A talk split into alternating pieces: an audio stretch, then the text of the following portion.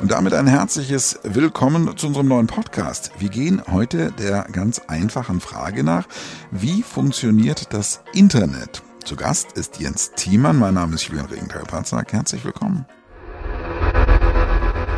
Das Internet hat in den letzten 30 Jahren unser Leben auf den Kopf gestellt. Ganz neue Wirtschafts- und Berufszweige sind entstanden. Konzerne wie Google oder Apple gehören heute zu den mächtigsten der Welt. Spätestens seit der Erfindung des Smartphones sind viele Menschen quasi dauer online. Wenn wir aber mal erklären müssten, was das Internet genau ist und wie es funktioniert, können nur wenige wirklich eine fundierte Antwort geben.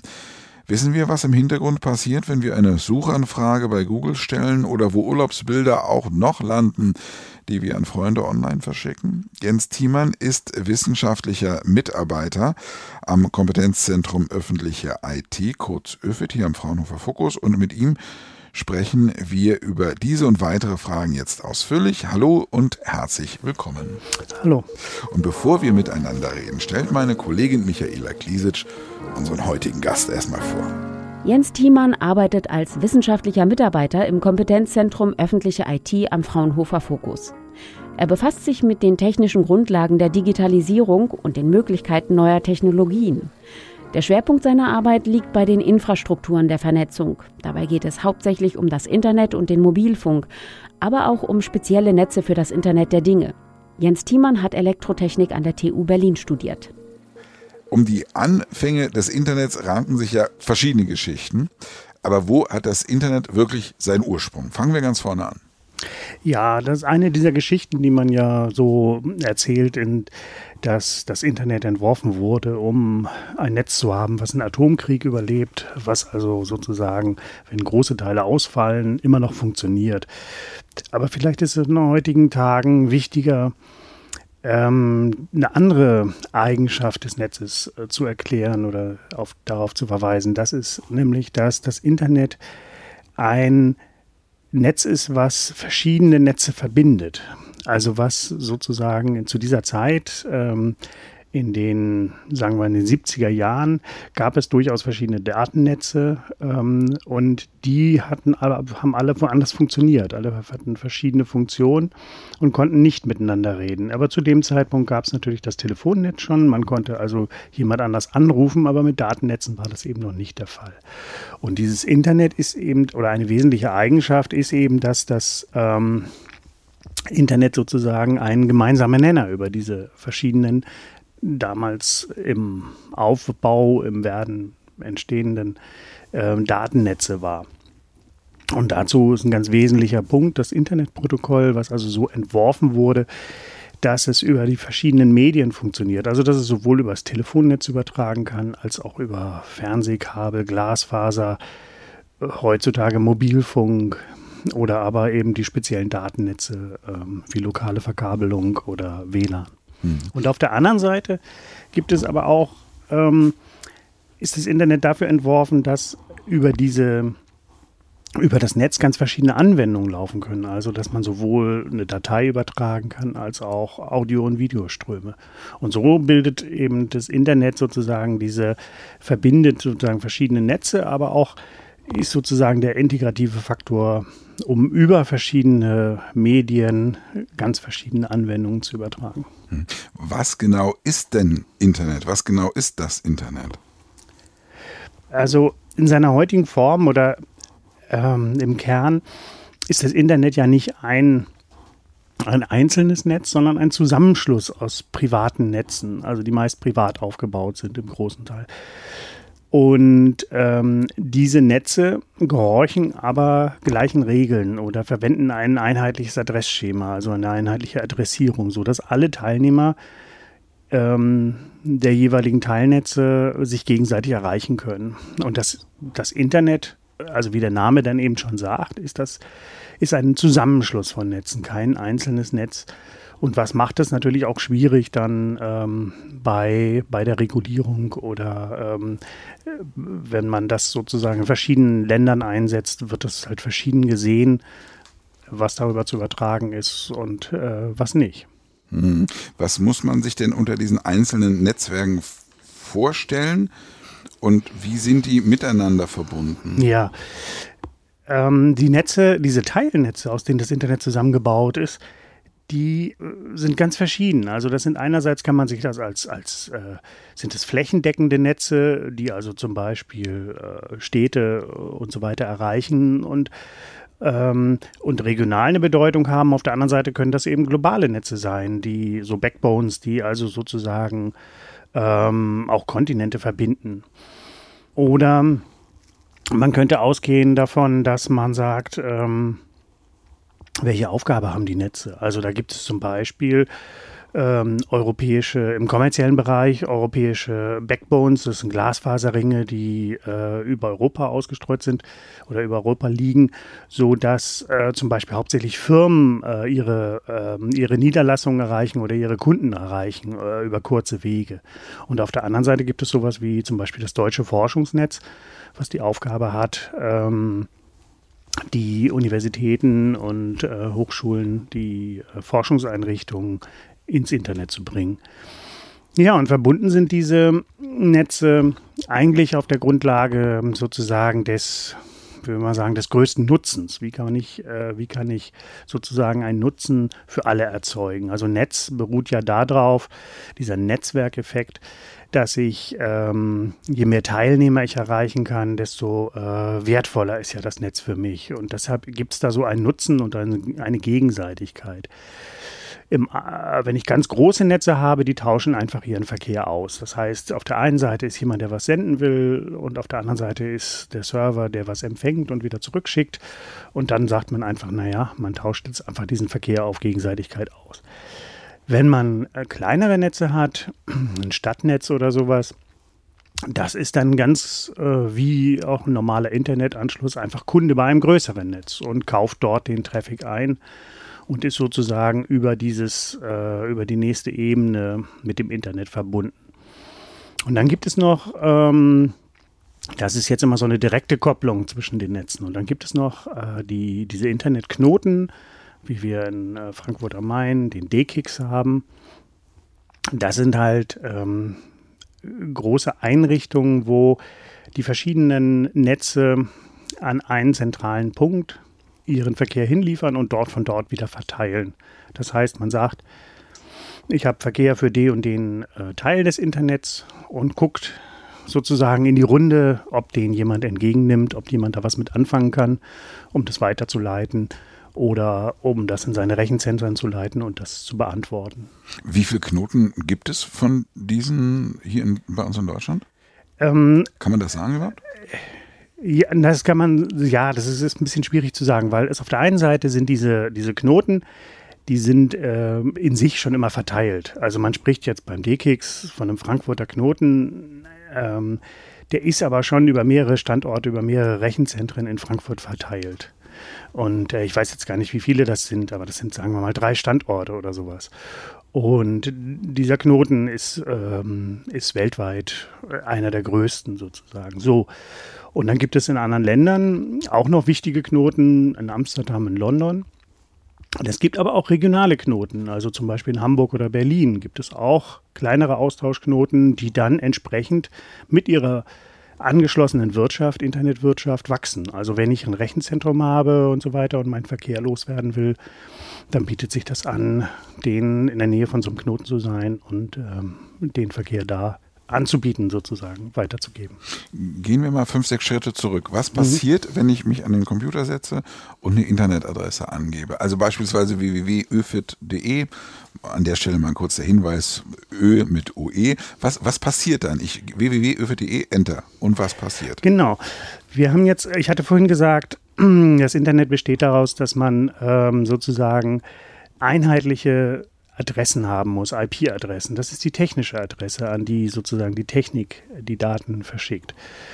Auf der anderen Seite, diese Adresse ist natürlich schwer, äh, Mensch für Menschen schwer äh, zu merken. Auf der anderen Seite äh, möchte man vielleicht auch eine gewisse Dynamik haben. Das heißt, ich will die Marke Öfit aufbauen oder möchte die behalten, möchte die in die Köpfe bringen und aber gelegentlich muss vielleicht mein Webserver umziehen, weil ich irgendwo ein billigeres Angebot habe oder so. Und an dieser Stelle kommen also diese, diese Namen ins Spiel. Und äh, wir gehen also als Nutzer gehen wir mit diesen Namen um. Und die werden vom DNS, vom Domain Name Systems, werden die halt aufgelöst in eine technische Adresse. Und das passiert folgendermaßen, dass ich einen DNS-Server anfrage. Das ist normalerweise bei meinem Provider. Also wenn ich zu Hause sitze, dann ist es mein Provider, von dem ich auch die Internetadresse habe, der mich sozusagen ins Internet bringt. Und diesen Provider frage ich an, löse mir bitte diese Adresse auf. Die Adresse www. Genau, löse mir diese, diesen Namen auf. Genau, zu einer technischen Adresse.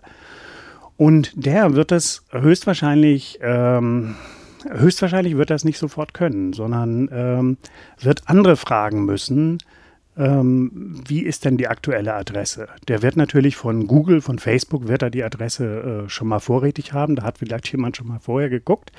Aber von ÖFIT, da muss man dann fragen. Und das ist hierarchisch aufgebaut. Es geht von hinten los. Also das fragt, man fragt zuerst sozusagen äh, DE, sagt, das ist in Deutschland. Und dann wird, sagt man, fragt man in, in, in Deutschland nach, also bei dem deutschen System fragt man dann nach, ähm, also dem DE-System fragt man dann nach, wer ist denn da für Öfe zuständig? Und dann eventuell gibt es dann www davor und dann äh, ist die Organisation dafür zuständig und sagt, das ist unser Webserver. Und so wird es dann aufgelöst, bis man dann zum Ende eine, eine Antwort kriegt und an die kann man dann, ähm, an, also man kriegt eine Adresse, eine IP-Adresse für diesen Namen und äh, dann kann man die Pakete losschicken. Wie weiß denn so ein Datenpaket, woher es kommt und wohin es gesendet werden muss? Ja, also die, äh, das Ziel haben wir sozusagen aufgelöst. Das soll an die Webseite, an den Webserver von ÖFIT gehen. Das ist also die Zieladresse, wo es hin soll. Außerdem gibt es ein Feld ähm, im Datenpaket für die Absenderadresse. Da trage ich also, wird die, also die eigene Adresse eingetragen. Dann wird dieses Paket losgeschickt. Über die verschiedenen gekoppelten Netze, wie wir vorhin jetzt äh, gesagt hatten, wird es äh, sozusagen weitergeleitet von einem Netz bis ins nächste. Und irgendwann läuft es auf diesen, kommt es also zu diesem Webserver, der den, den Inhalt beantworten kann, also die Anfrage beantworten kann. Und der macht, ähm, der macht, der tauscht einfach Ziel und ähm, Absenderadresse aus, gibt seine Antwort und schickt das Paket zurück. Und dadurch, dass immer sozusagen die Absenderadresse und ähm, diese Absenderadresse ja drin ist im Paket und auch gebraucht wird für den Rückweg, gibt es also zum Beispiel sowas wie, wie Anonymität im Internet gibt es erstmal gar nicht sozusagen. Das gibt keine Rufnummernunterdrückung oder sowas, wie wir es vom Telefon kennen sondern ähm, das steht immer drin, also auch in den Logfiles vom Servern, wer hat denn da eigentlich angefragt, äh, aus welchem Adressbereich kommt es? Das kommt irgendwo aus dem Bereich Deutschland, von der Telekom, aus dieser Stadt. Sowas weiß man dann automatisch, so eine Statistiken kann so ein Server automatisch äh, führen. Es sei denn, man macht irgendwelche Klimmzüge wie mit Tor oder sowas, aber das sind wirklich, ähm, das widerspricht dem kompletten äh, Internetprinzip. Mhm. Diese Datenpakete sind in den letzten Jahren ja wesentlich größer geworden, es sind immer, immer mehr geworden. Ähm, wenn ich Internet vergleiche jetzt und vor fünf oder vor zehn Jahren, ist das, was wir jetzt haben, was ganz, ganz anderes. Besteht irgendwie die Gefahr, dass das Internet technisch mal an seine Grenzen stoßen wird? Und wie würde das dann aussehen, wenn dem so wäre? Nein, also ich sehe die Gefahr nicht. Das stößt nicht an die Grenzen, sondern es ist beliebig skalierbar. Ich kann also, das haben wir ja auch gesehen, wir können also immer größere, also immer ähm, höhere Datenraten verwenden, immer größere ähm, Glasfaserkabel parallel verlegen und so weiter. Ähm, das, das skaliert also sehr gut. Für die technischen Einrichtungen mit den Servern oder sowas, da ist eine Entwicklung, dass sozusagen mehr Technik ins Netz kommt. Also dass sozusagen Zwischenspeicher oder Server schon ins Netz wandern. Und dadurch wird auch viel aufgehoben. Also viel abgefangen von dieser Entwicklung. Das hat jetzt natürlich, ist eine andere Frage jetzt als, als wenn man die Frage nach Nachhaltigkeit stellt und, und Energieverbrauch. Natürlich ist das ein Unterschied, wenn ich jetzt, äh, wenn jeder seinen individuellen Stream äh, empfängt. Das ist natürlich eine ganze Menge Technik für nötig als wenn man äh, klassisch äh, Rundfunk oder Broadcast, wo die Namen ja schon sagen, dass alle das gleiche empfangen, äh, das ist natürlich wesentlich energiesparsamer. Es gibt aber eine Grenze, ähm, die gibt es jetzt tatsächlich. Also Ende 2019 ist jetzt endgültig sozusagen der Adressvorrat von IPv4-Adressen in äh, Deutschland oder in Europa auch aufgebraucht. Das heißt, wir haben seit 10, 20 Jahren so einen Umstellungsprozess von IPv4 auf IPv6. Es läuft etwas schleppend. Ähm, Für alle die, die sich nicht auskennen, IP, was, was bedeutet das beides? Das ist äh, IPv4 ist äh, die, äh, das IP-Protokoll der Version 4. Das ist das, ähm, wo das Internet mit erfolgreich geworden ist, sozusagen groß gewachsen ist und so. Und dann hat man irgendwann erkannt, dass wahrscheinlich die, äh, wenn wir weltweit nicht nur Menschen vernetzen, sondern auch noch Dinge vernetzen wollen, dass dann irgendwann die Adressen nicht mehr ausreichen. Und da hat man sich dann entschieden, das waren damals auch noch weitere Überlegungen, also das sind jetzt vor 25 Jahren sozusagen, sind diese Überlegungen angestellt worden. Damals hat man auch zum Beispiel in Sicherheit äh, mehr Sicherheitsmechanismen eingeführt, die teilweise auch in IPv4 äh, jetzt verfügbar sind. Und dann hat man gesagt, dieser Adressbereich, den wir ursprünglich geplant hatten, der reicht halt nicht mehr aus. Hat IPv6 mit ähm, viermal so großen Adressbereich äh, oder viermal so langen Adressen äh, entwickelt, sodass jetzt eigentlich für alle Zeiten die, äh, die Adressen ausreichen sollten. Aber ähm, diese äh, oder wesentliche Teile der, des, des, Internets laufen halt noch unter IPv4. Gibt auch viel schon IPv6, aber prinzipiell heißt es, dass wenn ich keine Adresse habe oder keine Adresse kriege, dass ich dann natürlich nicht erreichbar bin im Internet, so jetzt verkürzt gesagt. Und ähm, da ist eine technische Grenze von einem alten Adressschema, ähm, die wir erreicht haben. Das ist aber aufzufangen mit einem, äh, oder das gibt, da gibt es aber schon längst IPv6. Und da ist die Grenze dementsprechend, ist keine Grenze zu sehen. Hm. Was genau sind denn die Herausforderungen, wenn in Zukunft immer mehr Bereiche, was ja der Fall ist, miteinander vernetzt äh, werden? Ja, ähm, da finde ich interessant, äh, Sie haben da schon einen richtigen Begriff gewählt. Also das ist ja, Sie haben gesagt Vernetzung und das heißt ja nicht unbedingt, dass alle Geräte im Internet sein müssen. Und äh, das ist genau der, der zentrale Punkt. Weil im Internet haben wir eigentlich das Prinzip, dass alle Teilnehmer Ende zu Ende erreichbar sind. Also ich kann von hier aus jemanden in Amerika erreichen, ein Gerät. Aber ich möchte vielleicht diese Erreichbarkeit nicht immer haben, aus Sicherheitsgründen zum Beispiel. Also zum, äh, zum Beispiel Firmennetze. Das sind große vernetzte Infrastrukturen, die, wo Firmen drauf bauen und die eben nur teilweise direkt erreichbar sind, sondern äh, Filialen sind vielleicht angebunden am internen Netz, aber über große Entfernung. Oder wir haben den relativ neuen Bereich des Internets der Dinge, wo Maschinen oder Sensoren, äh, die vielleicht selber wenig Schutzmöglichkeiten haben, sehr, sehr klein sind, dass die halt über getrennte Netze vernetzt werden sozusagen und nur an gewissen Stellen äh, die Daten dann ins Internet oder übers Internet erreichbar sind. Und ähm, das ist also die, sozusagen die Herausforderung, besteht darin, diese, die aus Sicherheitsgründen diese Datenströme zu trennen. Also das ist überhaupt ein großes Sicherheitsprinzip, äh, Datenströme zu trennen und ähm, ja, das ist die Herausforderung, die Balance zu finden, auf der einen Seite sozusagen die Erreichbarkeit sicherzustellen für die Sachen, die man erreichen will oder muss, und auf der anderen Seite ähm, Sachen von vornherein auch in der Übertragung schon zu isolieren, wo niemand drauf zugreifen soll. Sie haben eben das Stichwort Sicherheit schon mal kurz erwähnt. Welche Rolle spielt denn Sicherheit bei der Weiterentwicklung des Netzes? Ja, das spielt inzwischen eine riesengroße Rolle. Zu Anfang war es halt ein freundliches, eine, das Internet eine, eine, freundliche Umgebung, in der es halt hauptsächlich darum ging, neue Funktionen schnell äh, umzusetzen, neue Ideen umzusetzen, was auszuprobieren und so, und so weiter. Und heutzutage ähm, hat sich also die Sicherheit, äh, also das Sicherheitsbewusstsein stark äh, gewandelt und stark verschärft. Und das sieht man daran, dass heutzutage ja die Webseiten praktisch alle per HTTPS äh, für Sicherheit sozusagen ähm, erreichbar sind. Und ähm, ja, der Punkt ist, dass äh, diese Sicherheitsbetrachtungen eigentlich von Anfang an gemacht werden müssen. Also dass man von vornherein sagt, wie baue ich ein sicheres System auf? Dass ich äh, von vornherein eine Architektur habe, die es mir ermöglicht, möglichst sicher ähm, die Systeme betreiben zu können. Ja, und wie gesagt, bei HTTPS haben wir das gesehen, dass das äh, nachgezogen wurde sozusagen von HTTP, also die Webseiten, die Übertragungen inzwischen verschlüsselt sind. Und äh, was derzeit läuft, ist halt, dass man ähm, das DNS-System, also diese Namensauflösung, dass man die auch absichert. Die ist teilweise eben im Moment noch im Klartext lesbar, was Auswirkungen auf Privatsphäre, Datenschutz hat.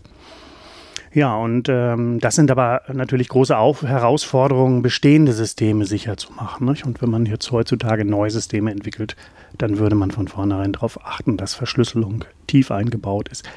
Ähm, was auch immer so Nebeneffekte hat, also dass man vielleicht ganz anders mit Daten umgehen muss oder ganz anderes ähm, herangehen muss an die Aufgabe. Mhm. Ist es äh, nicht letztendlich auch Aufgabe von, von Politik, Rahmenbedingungen für das Internet der Zukunft zu schaffen oder ist das einfach ein zu viel an Reglementierung und, und, und deshalb einfach eher kritisch zu sehen.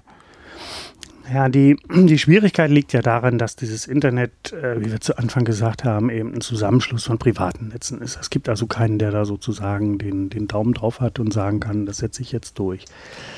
Also müsste man anfangen und gucken in diesem Internetsystem, wo habe ich überhaupt natürliche Grenzen oder wo habe ich Einfluss darauf. Und wenn wir nochmal gucken, äh, die verschiedenen Ebenen des Internets sozusagen, dann kann man sagen, ja, also zum Beispiel im Zugangsbereich, in dem Bereich der Netze, die habe ich ja sozusagen durch das äh, äh, geografische Territorium sozusagen sind die auf dem Staatsgebiet und dann kann ich sagen, okay, äh, der, der, äh, ich fördere zum Beispiel den Breitbandzugang, äh, baue das Netz aus, äh, hab, verpflichte Provider, sichere Mechanismen einzu, auf Sicherheit zu achten und so weiter. Und das ist sozusagen, da habe ich auch den Einfluss drauf.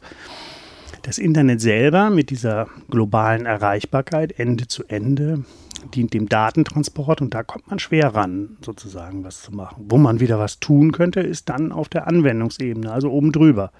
Wer darf denn überhaupt, äh, unter welchen Bedingungen oder unter welchen Bedingungen werden Anwendung genutzt. Also zum Beispiel sowas wie Impressumspflicht, ne? dass man auf einer Webseite ein Impressum nachlesen kann oder Datenschutzgrundverordnung, diese Cookie-Richtlinien und so weiter.